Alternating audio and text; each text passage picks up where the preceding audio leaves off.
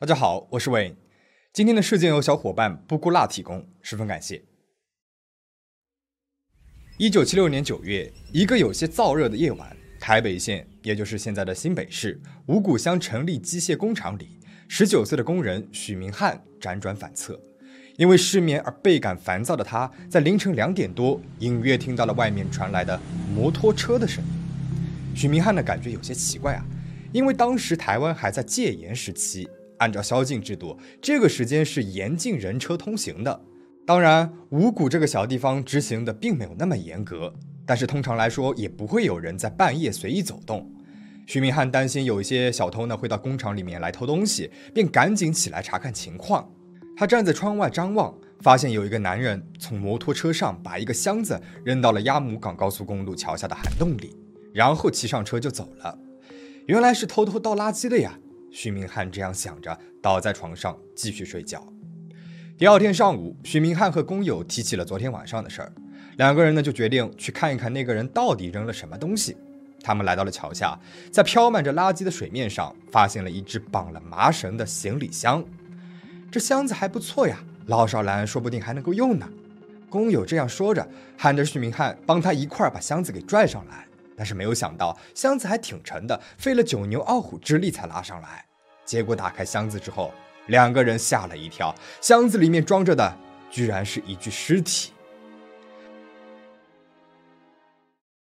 惊魂未定的许明汉立刻报了警。新庄分局的警察来到了现场勘查后，发现蜷缩在行李箱里的是一具女性身体，身高约一百六十公分，大腿和小腿被人用麻绳捆绑住，身上有多处外伤。他的头发几乎完全脱落，眼皮撕裂，眼球掉出了眼眶，鼻子有被重击的痕迹，鼻梁断裂，死亡时间超过了七日，尸体浮肿腐烂严重，几乎无法辨认容貌，颈部有淤伤，舌尖外露，死者应该是被活活勒死的。死者身上只穿着一件日产的睡衣和白底红花的内裤，被床单和衣服包裹着，包裹头部的衬衣口袋里还有一枚面值一百日元的硬币。运尸的行李箱呢，也是日本制的。行李箱写着一行字：“高雄市中山路秀美小姐。”死者脚趾甲修剪得非常整齐，头发染过色。警方推测，死者很有可能是常与日本人接触的风尘女子，而秀美很有可能呢就是她的名字。警方到高雄市中山路进行了排查，一共发现了二十五名叫做秀美的女性，但是都安然无恙。这时候，新庄华王理发店的老板娘。刘碧段向警方报案，在他店里面做色情按摩的林小美失踪了。因为小美听起来很像是秀美，所以新庄分局觉得死者应该就是林小美。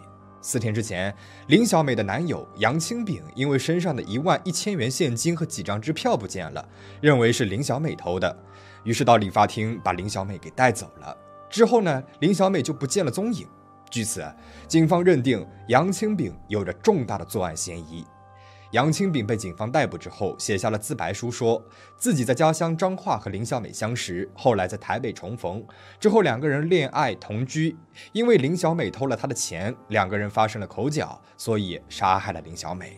他在三重正义北路一家商店买了绳子和胶布，把林小美的尸体捆绑后塞进了行李箱，用摩托车运尸到五谷丢弃。他甚至还供出了一名共犯。从发现尸体到破案。警方只用了四十八个小时，而且动机、作案时间、作案工具、作案过程全部都调查了出来。破案如此高效，当时台北县的警察局长特别高兴，还奖励了办案警察一万块的奖金。结果没过几天，事件发生了大反转。有人从台中寄了一张林小美和一名男子在江子翠大同水上乐园游玩的照片给报社。照片上显示的拍照日期是在五谷乡尸案案发之后，也就是说，这行李箱里面的尸体根本就不是林小美。照片一经刊出，舆论一片哗然，但是警方呢却不愿意承认林小美没有死。毕竟之前对新庄分局火速破案大肆宣传，现在承认连死者都搞错了，实在是太丢脸了。警方宣称，除非林小美本人出现，否则不能够排除杨清炳的嫌疑。那本名杨丽珠的林小美，因为之前跟杨清炳啊发生过争执，心怀怨恨。她明知道杨清炳是被冤枉的，却迟迟不肯出面。最后还是刑事警察局到台中把他给找了出来。被关押了九天的杨清炳才被释放出来。既然林小美没有死，那么杨清炳写下的自白书又是怎么回事呢？原来，因为尸体被发现的时候已经面目全非，新庄分局接到林小美失踪的报案之后，认定了死者就是林小美。杨清炳被抓之后，交代不出女友林小美的下落，而警方呢又急于破案，便对杨清炳刑讯逼供。警察用手铐铐住了杨清炳的手脚。用毛巾捂住了他的口鼻，慢慢往毛巾上灌水，让他无法呼吸。杨清炳忍受不住酷刑，被迫承认了自己杀了人。真相大白之后，警方的屈打成招沦为了笑柄。办案的警察被检方起诉，进而判刑。一时之间，警方丑闻加深，破案压力陡增。而之前的调查完全搞错了方向，一切还得从头查起。首先要确认的就是死者究竟是谁。警方加大了宣传的力度，报纸、广播电视都反复播报这个案件，还印了很多传单，张贴在了大街小巷，希望有人能够提供线索。死者的遗物也被挂在了消防车上巡回展示。当时台湾的电视节目呢还没有实行分级制度，没有打马赛克，肿胀腐烂的尸体照片成为了当时很多台湾小孩的童年阴影。不过新闻媒体的力量果然不容小觑，之后陆陆续续有超过两百个人到警察局认领。但是不得不说，有些是非常的离谱啊！有的家属连死者是男是女都没有弄清楚，就匆匆赶来了，悲伤过度到当场晕厥。等苏醒之后，才发现性别对不上。有些家属呢，则拉着警察絮絮叨叨地讲述了自己的孩子是多么懂事听话，杀人凶手应该千刀万剐，说了一大堆。泪眼婆娑地查看尸体的时候，才发现原来是搞错了。就这样，半年的时间过去了，还是没有什么进展。时间来到了一九七七年二月份，当时华视呢有一个叫做《法网》的节目，之前也发布过尸体的照片，但是没有什么反响。为了能够帮助警察尽快的破案，电视台破例用闽南话进行了播报，因为老一辈的人呢还是习惯讲闽南话。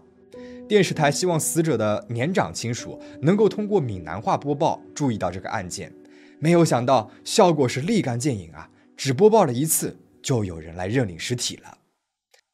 那一天，林家人聚集在一起打麻将，刚好看到了电视上用闽南话播报五谷乡尸案，还罗列了死者的特征。林家人觉得这些特征都跟失踪了的邻居对得上，就赶紧去报了案。警察接到报案之后，到邻居位于台北市东园街的房子里面进行了调查。这次警方吸取了教训，他们邀请来了权威的法医叶昭渠博士和杨日松博士会同验尸，查验发现。邻居卧室的墙壁上面有一处不显眼的地方，最近粉刷过，其中呢还有血迹残留。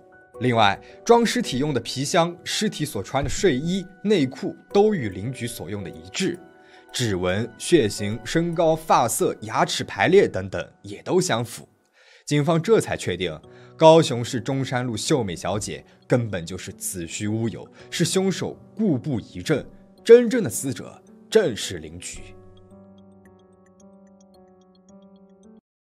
邻居是宜兰人，当年二十九岁。他曾在台北市新加坡舞厅伴舞，也曾多次去到日本。邻居呢，他非常的孝顺，把赚来的钱啊都给到了家人。他在宜兰买了一栋两层的房子，让弟弟开西药房。在台北市东园街买了一处房子，和姐姐林阿敏、姐夫黄振雄同住。他还出资开了一家工业公司，由姐夫黄振雄当老板。邻居呢，他最近相亲认识了一个叫做吴朝光的宜兰男子。双方交往后，感情逐渐升温。但是九月底，吴朝光忽然联系不上邻居了。邻居的家人也曾经怀疑过他是不是发生了什么意外。但是邻居的姐夫黄振雄却说有接到过邻居的电话，电话里面邻居说自己欠下了赌债，去了南部当伴舞小姐了。家里面人担心他一个人在外地过得不好，黄振雄呢还亲自跑到南部去看望过邻居。回来之后向家里面人报了平安。等到邻居的家人看到电视上的五谷相尸案的报道时，黄振雄仍然捏造邻居的行踪，试图搪塞。但是他敏锐地意识到了妻子林阿米，也就是邻居的姐姐，已经不再信任他了。黄振雄呢，就偷偷找人把弃尸的时候用的摩托车托运到了宜兰，自己呢，则开着新买的轿车不知了去向。等警方确定了死者是邻居，开始调查时，畏罪潜逃的黄振雄可以说是不打自招。那黄振雄杀死邻居的动机又到底是什么呢？警方调查发现，十一年前，邻居在一家色情性质的咖啡店提供特殊服务时，就与咖啡店的常客黄振雄相识了。警方的档案显示，当时黄振雄为了邻居争风吃醋，跟别人打架，还进了警察局。邻居还被警方传唤做过证。然而，两人相识四年之后，黄振雄却和邻居的姐姐林阿敏结了婚，成为了他的姐夫。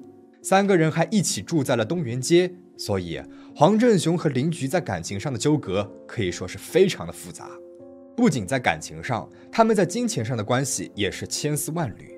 邻居姐妹二人时常以出差的名义轮流赴日赚钱，在林菊开的公司里，真正做主的是林菊的弟弟。黄振雄呢，只不过是一个挂名老板。他这个所谓的老板，时不时还得去北头做兼职司机，用摩托车拉应招女郎去旅馆。